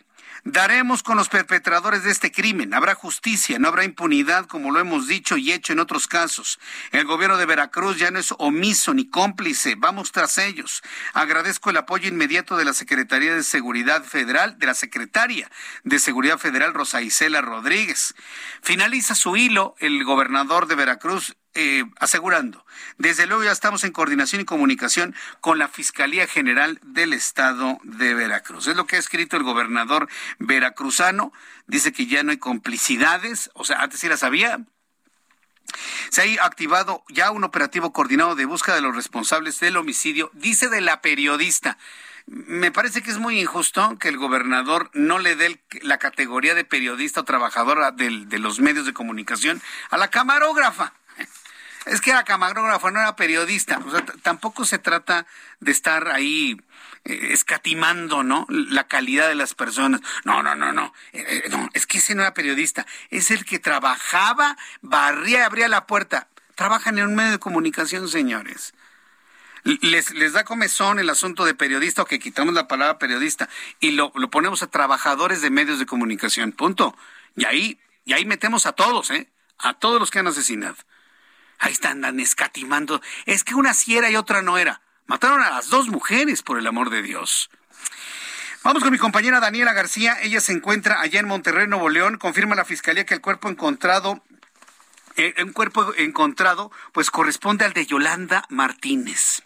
Se ha encontrado otra mujer desaparecida, la que tenía una niña, pues parece que la encontraron fallecida. Daniela García, adelante, gusto en saludarte.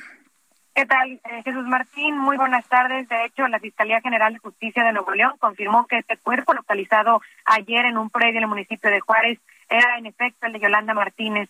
En un comunicado, la Fiscalía detalló que se concluyó el estudio de genética elaborado por el Instituto de Criminalística y Servicios Periciales de la misma autoridad y arrojó un resultado positivo por la identificación del cuerpo sin vida correspondiente a Yolanda Martínez, de 26 años de edad. Cabe mencionar que el cuerpo fue localizado el domingo 8 de mayo en un predio despoblado en la colonia Los Huertos en el municipio de Juárez. Y bueno, fue la última vez que se vio con vida Yolanda Martínez el pasado 31 de marzo en el municipio de San Nicolás de los Garza, cuando salió de la casa de sus familiares en búsqueda de trabajo. Finalmente, pues ya después de especulaciones el día de ayer y hoy por la mañana, que el cuerpo pues portaba ropa y pertenencias similares a los que se reportaron con Yolanda la última vez que se le vio con vida, finalmente ya la autoridad logra confirmar que se trataba en efecto de ella. Entonces, Yolanda, que estaba, teníamos la esperanza y su papá, ¿te acuerdas? Había dicho que él no quería que el caso de su hija se convirtiera en un circo. Lamentablemente aparece fallecida. ¿Se informó cuánto tiempo llevaba de fallecida en el lugar donde la encontraron? No, Martín, en este momento lo único que se nos ha informado es que se trata de ella, pero no dan ni causas de muerte ni cuánto tiempo hubiera estado ahí el cuerpo de ella. O sea, hay, un herme, como sucedió con Devani también. Bueno, pues estaremos muy atentos de todo lo que suceda allá. Daniela García, muchas gracias. Y también cuídate mucho tú, ¿eh? Y tus compañeras de trabajo. Cuídense mucho por allá. Gracias, Daniela. Seguiremos pendientes. Muy buenas tardes. Hasta luego, buenas tardes. Mi compañera Daniela García, corresponsal en Nuevo León, en la ciudad de Monterrey. Un saludo, amigos que nos escuchan en Monterrey a través del 99.7 de FM. Estoy muy feliz de que nos escuchen en Monterrey. Les recuerdo que yo empiezo con este programa desde las 6 de la tarde. Me puede escuchar a través de digitales, desde las 6 de la tarde, a través de la página del heraldodemexico.com, elheraldodemexico.com y de la aplicación del Heraldo de México. Ahí los espero, ¿eh? desde las 6 de la tarde. Voy a los mensajes y regreso enseguida. Escuchas a Jesús Martín Mendoza con las noticias de la tarde por Heraldo Radio, una estación de Heraldo Media Group. Heraldo Radio, la HCL se comparte, se ve y ahora también se escucha.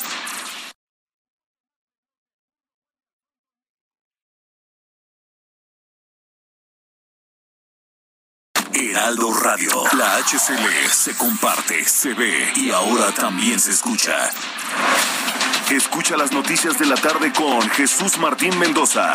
Regresamos.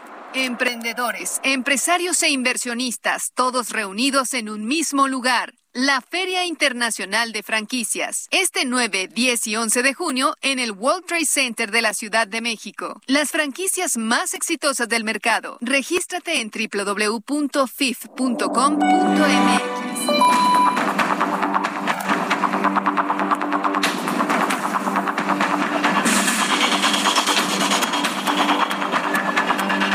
y media, las siete y media hora del centro de la República Mexicana. Agradezco infinitamente a todos nuestros amigos que nos escuchan a través de YouTube en el canal Jesús Martín MX, donde tengo un chat en vivo, en donde me están enviando sus saludos. Muchas gracias a Gustavo Salazar. Muchas gracias también para Joseph Recaimer. Muchas gracias para Gustavo, para David Guzmán, que me pregunta qué me hice. Bueno, pues este, me quitaron unos años de encima. Vero Cruz, yo también tengo sueño. Dice, es el calor. Si es que este calor como que nos deja muy, muy, muy, muy así como que golpeados en el ánimo, ¿no? Oiga, qué calor, hay que hidratarse bien. Este, alguien mandaba a saludar, mandaba a saludar a Ian, yo les envío, le envío el saludo a Ian, por supuesto. Me pregunta Joseph Paul, ¿ya conociste el Chaifa, Jesús Martín? No. Yo no voy a parar ahí, eh. Yo no me tengo que parar ahí. Si algún día tengo que ir a Acapulco y me dicen, no, pues tu avión sale del Chaifa, me voy por tierra, me voy en camión. O sea, me voy manejando a Acapulco.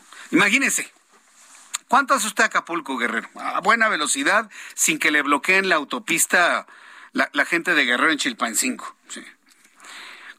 ¿Cuánto hace usted? ¿Cuatro horas y media? ¿Cuatro horas y media? Cuatro horas y media. Y, llegamos directamente a donde está este, la costera, ¿no? Vía Maxi Túnel. O si se quiere ir vía Diamante, sí, cuatro horas y media. Cinco, ok. Nos detenemos dos veces para ir al baño, ¿no? Cinco horas hacemos Acapulco. ¿Cuántas horas tiene que hacer usted para ir al aeropuerto este de Laifa? Dos horas. Dos horas, bueno, y tiene que llegar dos horas antes. Ahí van cuatro, ¿sí? Más 45 minutos de vuelo, cuatro horas con 45 minutos, más una hora en lo que se tarda en salir del aeropuerto, la maleta y demás, otra hora. Hace casi seis horas yendo a Acapulco desde Laifa, mientras puede hacer cinco horas, cuatro horas y media por tierra. ¿Por qué cree que no va nadie allá? Es un ejemplito, un ejemplito chiquitito. Y así como ese le puedo mencionar varios a lo largo del tiempo. Bien, vamos a continuar con la información y mi compañera Mayeli Mariscal, corresponsal en el estado de Jalisco. Jalisco elimina el uso del cubrebocas y solo se obliga en el transporte público y en los hospitales. Mala decisión de alguien que fue muy independiente en este tema, porque lamentablemente están incrementándose los casos de contagios y de muertes. Mayeli Mariscal, gusto en saludarte. Muy buenas tardes. Mayeli. Bueno, en unos instantes voy a estar en comunicación con Mayeli Mariscal. Apenas la semana pasada, la Organización Panamericana de la Salud estaba recomendando a México que no se baje la guardia. O no le pasaron la información al gobernador de Jalisco, o no se enteró, o no escucha el Heraldo, no lee nuestro periódico, no ve los programas de televisión. Digo, es una pregunta, porque hemos informado puntualmente cómo la Organización Panamericana de la Salud está pidiendo pues al mundo, bueno, al mundo de América, al mundo americano, pues por así decirlo, pero de manera especial a México, que no bajemos la guardia porque vienen precisamente los contagios desde Asia. El problema del, COVID-19 no ha terminado, no ha terminado, no ha concluido lamentablemente. Y tenemos todavía un elevado riesgo, tenemos un elevado riesgo de que esta situación, bueno, pues este, se incremente de, manera importante. Bien, Mayeli Mariscal, gusto en saludarte desde Guadalajara, Jalisco. Hola, ¿qué tal? Muy buenas tardes. Buenas tardes al auditorio. Pues ya el gobernador del estado, Enrique Alfaro Ramírez, informó que a partir del, del, día de mañana se elimina la obligación de portar el cubrebocas en prácticamente todos los espacios. Solamente se mantiene en el transporte público y así como en áreas hospitalarias. Vamos a escuchar parte del anuncio. Queremos el día de hoy comunicarle a todo el pueblo de Jalisco hemos tomado la decisión de que quede eliminada eh, la obligatoriedad del uso del cubrebocas en nuestro Estado, que hemos tomado la decisión en la Mesa de Salud que el cubrebocas solo tendrá que usarse de manera obligatoria en el transporte público y en la infraestructura de salud de nuestro Estado, particularmente en los hospitales. Estamos también recomendando a la gente que tenga síntomas de algún tipo de enfermedad respiratoria que lo use que no se descuiden, porque también, igual que todos, entendemos el cansancio que ha significado dos años de traer esto encima de nosotros, pero también lo hacemos con un llamado a mantener eh, la atención en lo que está sucediendo en materia de salud pública en México y en el mundo y a, insisto, no bajar la guardia ante una realidad que tenemos que tener presente todavía. Las estadísticas que también eh, pues hicieron que se tomara esta decisión es que en el mes de abril se registraron 19 defunciones, actualmente hay 21 personas hospitalizadas y el promedio de casos activos de COVID-19 en estos momentos. Esa es la información. Bien, pues estaremos atentos de cómo se dan las cosas. Entonces, ¿qué? ¿Ya no se contagia la gente ahí en Guadalajara, Jalisco de COVID, Mayeli, o sí todavía? Pues todavía, aunque ya en los espacios eh, que ya escuchamos, solamente es donde se va a mantener la obligación de portar el cubrebocas. Y bueno, aunque la medida sea anunciada por parte del gobierno del estado, también eh, pues es necesario que la responsabilidad individual eh, pues también ojalá obligue a la gente a portarlo, sobre todo pues para evitar los contagios. Bueno, pues a usar el cubrebocas en todos lados, yo seguiré insistiendo, sobre todo porque es la recomendación de la Organización Panamericana de la Salud. Muchas gracias por la información. Gracias. Excelente tarde para todos. Gracias, Mayeli, que te vaya muy bien. Mayeli Mariscal, con esta información sobre el uso del cubrebocas, lo que está recomendando el gobernador de Jalisco. Ay, digo, pues no, no, no todo el mundo está, este, tiene la obligación de no cometer errores, pero desde mi punto de vista, desde mi punto de vista, humildemente es un error, ¿eh, gobernador? Yo sí le quiero recomendar a nuestros amigos que nos escuchan en Guadalajara, en toda la zona metropolitana de Guadalajara, que si bien hay esa opción de no usarlo, úselo. Úselo, úselo, úselo, úselo. Vacunados y no vacunados. A ver, vacunados, lo vuelvo a decir porque esto es importante. Me he encontrado gente que piensa que estar vacunado es como ponerse raid. Ah, ya me lo puedo quitar porque estoy vacunado. No, señores. La vacuna solamente sirve para que no le dé una enfermedad grave si se contagia COVID. Nada más sirve para eso. La gente que está vacunada con una, dos, tres, cuatro y hasta cinco, porque no falta el que se ha vacunado hasta cinco veces, lo único que está haciendo es reforzar un sistema inmunológico para que no se enferme grave. Pero si se contagia, se le mete el virus y lo puede transmitir igualito que cualquier persona. ¿eh? Entonces, quítense por favor esa idea, porque es un error. No es un raid, ¿sí? No es Lysol en la sangre. No, no, no, no, no, señores, de ninguna manera. Eh, la vacuna únicamente sirve para que usted no se vaya al hospital y evitar que muera. Nada más. Un vacunado contagia el virus igualito que uno no vacunado. Se enferma menos, pero un vacunado puede contagiar a uno vacunado y lo puede matar. Ah, sí, claro hemos hecho esta información o hemos dado esta información desde el año pasado y parece que no se entiende. Pero bueno, esa es nuestra labor y si lo tengo que decir mil veces, mil veces. Un millón de veces, un millón de veces. Cien millones de veces, cien millones de veces lo haremos. Bien, cuando son en este momento las 7.38, las 7.38 horas del centro de la República Mexicana, tengo en la línea telefónica, sí, sí, al doctor, al doctor Guillermo Campo. Eh, está el doctor Guillermo Ocampo Rojo, él es cirujano oftalmólogo del Hospital ABC, a quien yo le agradezco mucho estos minutos de comunicación con el auditorio del Heraldo. Estimado doctor Ocampo, qué gusto saludarlo, bienvenido. Jesús Martín, buenas noches, qué gusto saludarte y gracias por atender la llamada. Muchas, muchas gracias. Gracias por tomar nuestra llamada telefónica. Mire, lo he invitado del día de hoy para que nos platique qué es la Asociación Médica del Centro Médico ABC, de la cual hemos platicado en otras ocasiones aquí en nuestro programa de noticias. Sí, gracias, gracias, gracias por el espacio. Mira, la intención de la llamada es para promocionar un poquito el torneo de golf con causa que está organizando la Asociación Médica del ABC. Ah. Es un torneo que los donativos de la inscripción van a ser eh, en beneficio del programa de salud incluyente del Centro Médico ABC. ¿Qué es esto? Pues con lo, que ganemos, lo que se recupere del ABC, ah. perdón, del torneo, va a ser para donación para muchos programas de labio para dar rendido, de cardiopatía pediátrica, de salud para los niños con cáncer, etcétera, etcétera. Y ojalá nos puedan acompañar, va a ser un torneo que lo, organizábamos cada año, obviamente con la pandemia se acabó, pero nuevamente estamos ahorita y es un torneo muy divertido, aparte que, que los donativos son para ayudar, créeme que te la pasas muy, muy bonito. Ah, entonces estamos hablando que dos años no hubo este torneo, 2020-2021, y lo están retomando en esta ocasión. Así es, lo estamos retomando ahora, sí. Ahora bien, e, entonces todo el dinero que se capte con este torneo de golf van para sostener de manera económica esta asociación médica del Centro Médico ABC. ¿Qué, ¿Qué, es lo que busca de manera concreta este centro? Eh, eh, ¿Operar, dar consulta, ayudar a quien no tienen, bajar las cuotas de quienes están, eh, de alguna manera se atienden en el hospital? Exactamente cómo funciona esto.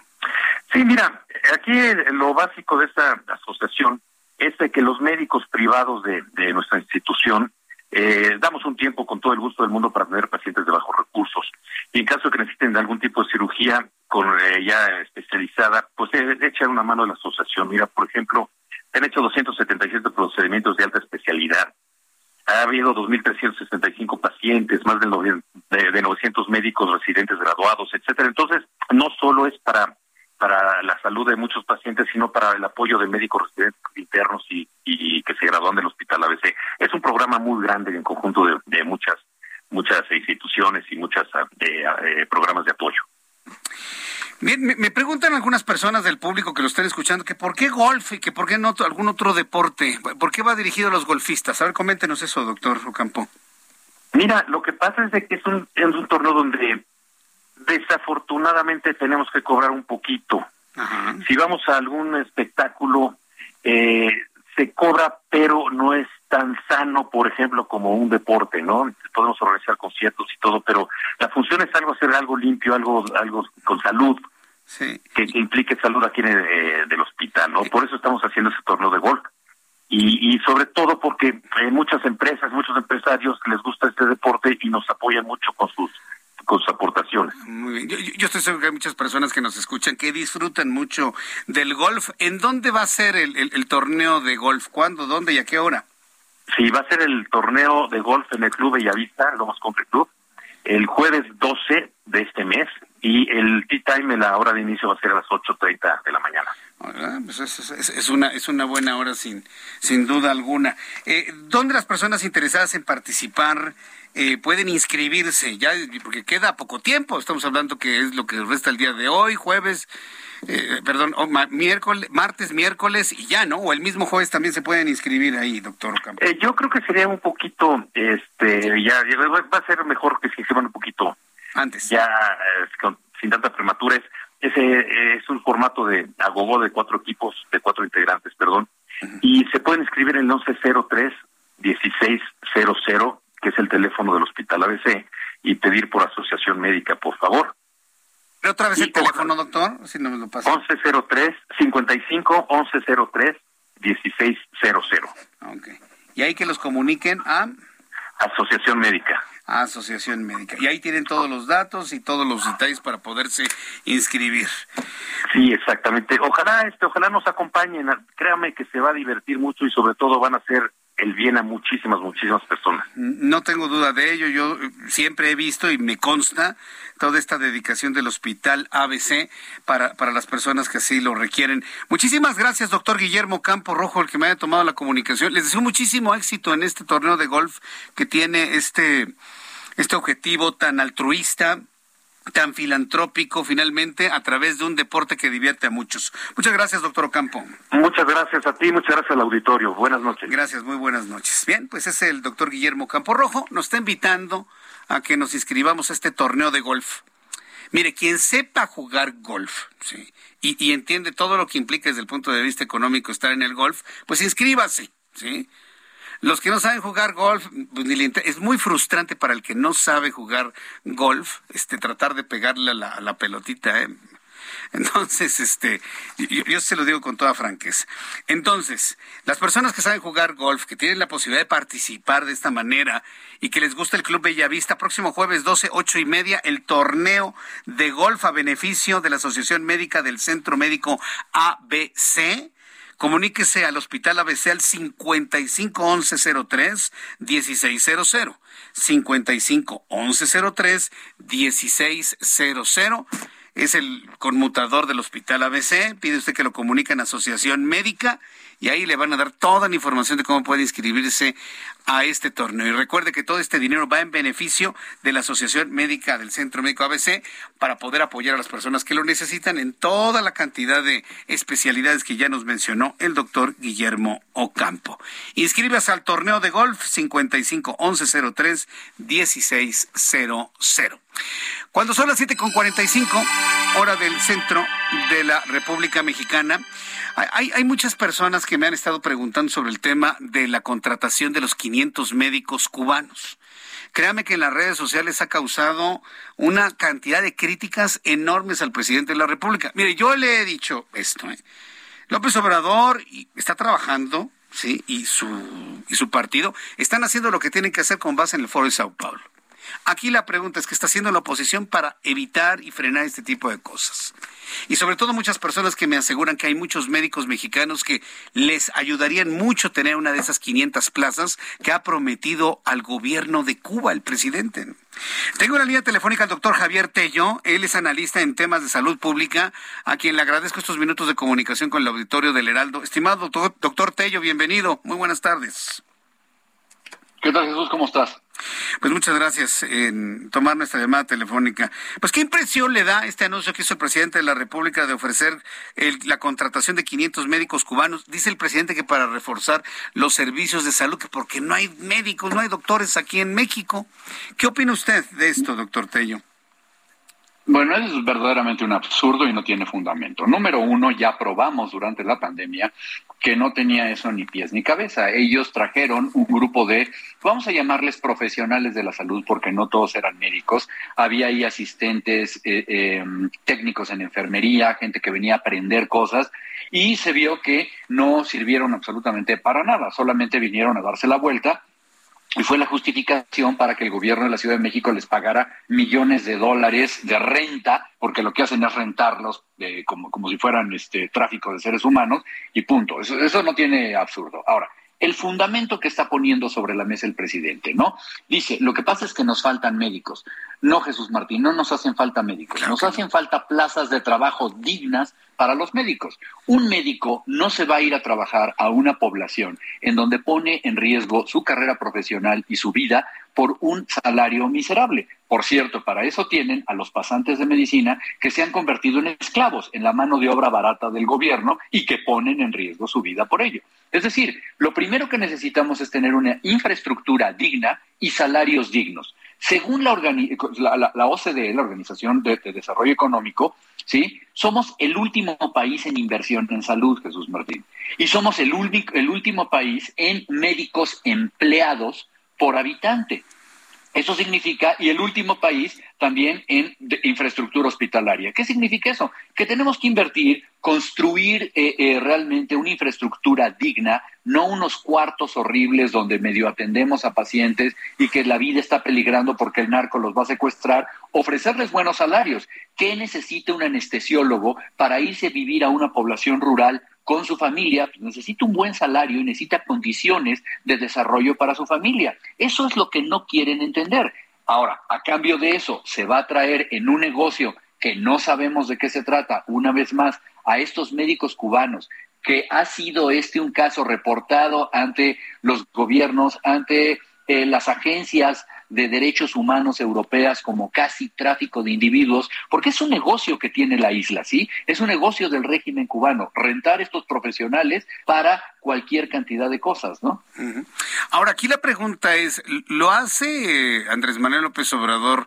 Yo sé que no está usted en sus zapatos, pero, pero lo, está haciendo por un convencimiento personal o está recibiendo órdenes del extranjero, hablo de Foro de Sao Paulo, para hacer este tipo de cosas que la verdad ofenden a, tantos buenos médicos que hay en nuestro país, doctor Tello.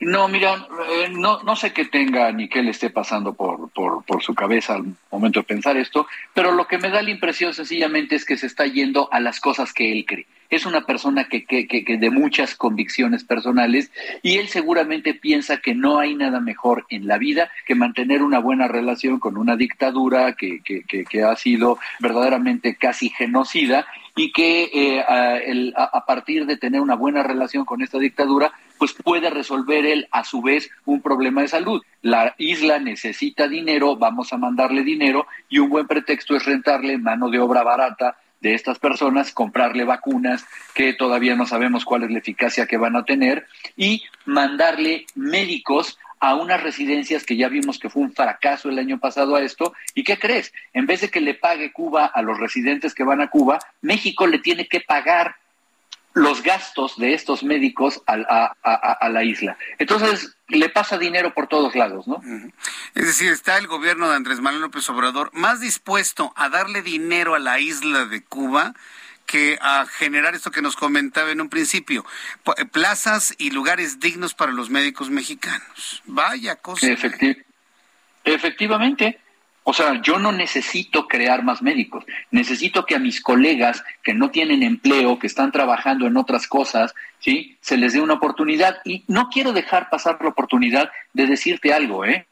algo sobre la mesa fuera de la caja, Jesús Martín. ¿Por qué tenemos nosotros que estar contratando formalmente a estos médicos? ¿Por qué no como en esos países europeos que tanto nos presume el presidente? ¿Por qué sencillamente no los ponemos a trabajar en su consulta privada y que el gobierno les pague por ver pacientes? como ocurre en Inglaterra, como ocurre en Dinamarca, como ocurre en España. ¿sí? Esa esa postura que tenemos de tener un gobierno benefactor y dador en la mano de cosas es precisamente donde se generan los problemas, porque lo que tenemos que resolver es cómo metemos en nómina a quién sabe cuántos médicos. Gracias, acabas de despedir a más de cinco mil médicos que te ayudaron en la pandemia y que pertenecían al INSABI. Ahora estás viendo cómo los vas a recontratar con IMSS Bienestar y es una ensalada de cosas imagínate, vamos a tener la nómina más grande del planeta de profesionales de la salud que cobran del erario. Es absurdo, ¿eh? Mm. Y carísimo, por cierto. Y carísimo. ¿Cuál es la alternativa que tenemos como país desde el punto de vista, no sé, legislativo, social, para impedir este despropósito? ¿Cómo México puede impedir este despropósito de nuestro administrador, que es el presidente de la República? Bueno, lo primero que se tiene que ver es que nadie puede ejercer como médico en México si no se acredita como tal. Sin embargo, eh, esto ya se, se modificó durante la pandemia. ¿eh? Hubo un decreto, sí, un decreto de la Secretaría de Salud, donde se les eximía a estos disque médicos, porque te digo que no eran solamente médicos que llegaron, de tener que presentar una acreditación profesional porque había una emergencia de la pandemia. Bueno, ya no hay emergencia de la pandemia, no lo digo yo, lo dijo Hugo López Gatel, no hay una justificación. Entonces, si alguien va a venir a ejercer medicina en México, tiene que cumplir con la acreditación y tiene que tener una cédula profesional, a menos que vayan por un decreto a modificarlo para que entonces cualquier médico cubano trabaje. Entonces, lo primero que deben hacer nuestros legisladores es ponerse muy estrictos con esto. Nadie puede ejercer si no tiene estas credenciales. Número dos, no puedes tener a estos médicos trabajando en condiciones que no son las adecuadas. Es decir, tú vas a estar pagando este salario que nominalmente va a cobrar el régimen cubano, donde a ellos solamente se les dan 50 dólares al mes, mientras que el resto se lo lleva a la isla, perdóname, eso se llama esclavitud. Entonces no podemos nosotros estar haciendo eso, ¿sí? Sí, tiene muchos calificativos esto, ¿eh? inclusive uno que les ha gustado mucho decirlo, en múltiples ocasiones en la mañanera. Pero es que es, increíble que no, que no se vean las necesidades de los médicos mexicanos y estén más preocupados por lo que necesitan los de afuera. Y, pasó en El Salvador y ahora con Cuba. ¿A dónde vamos a llegar con algo así, doctor Tello? Mira, no lo sé y, realmente yo creo que esto ya se sale un poco de, mi capacidad, pero la realidad es que lo que se ha visto mm. es que en muchos países de Latinoamérica, donde precisamente para campañas de cobertura se han importado estos médicos, estos médicos terminan siendo emisarios ideológicos, terminan siendo eh, utilizados para promoción política, para campañas de promoción del voto, y no sé si eso es realmente lo que queremos. Y eh, precisamente con una práctica que va ante la ideología que se está buscando con Cuba. Doctor Tello, le agradezco mucho estas reflexiones, este análisis sobre este anuncio que hizo el presidente de la República. Gracias por su tiempo, le envío un fuerte abrazo. Gracias, doctor. Abrazo, Jesús Martín, que estés bien. Gracias, hasta pronto, que le vaya muy bien. Pues sí, esto, esto verdaderamente provoca indignación, ¿eh? provoca indignación en muchas personas. Quiero informarle que Ricardo Torres Muela, Muela, sí, es el nuevo director de servicios a la navegación en el espacio aéreo mexicano. Vaya trabajito que tiene. Con esta información nos despedimos. Lo espero mañana a las 2 de la tarde con las noticias en el Heraldo Televisión, 6 de la tarde Heraldo Radio. Yo soy Jesús Martín Mendoza por su atención. Gracias. Hasta mañana. Esto fue Las Noticias de la Tarde con Jesús Martín Mendoza.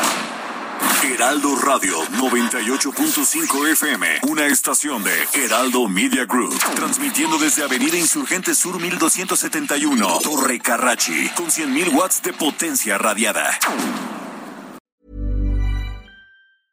Ever catch yourself eating the same flavorless dinner three days in a row? Dreaming of something better? Well, HelloFresh is your guilt-free dream come true, baby. It's me, Kiki Palmer. Let's wake up those taste buds with hot, juicy pecan crusted chicken or garlic butter shrimp scampi. Mm. Hello Fresh. Stop dreaming of all the delicious possibilities and dig in at HelloFresh.com. Let's get this dinner party started.